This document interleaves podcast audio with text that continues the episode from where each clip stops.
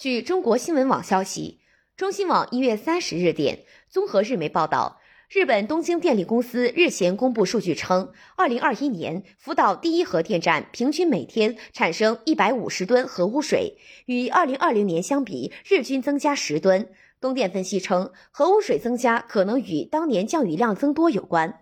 二零一一年，福岛第一核电站发生严重核事故，东电为冷却熔毁的机组堆芯，持续向安全壳注水，从而产生大量核污水。日本政府此前决定将福岛核污水经过滤并稀释后排放入海，东电力争二零二三年春季前后开始排放，排放时间预计将持续二十年至三十年。此举遭到当地居民以及日本全国渔业工会联合会和国际社会的强烈反对。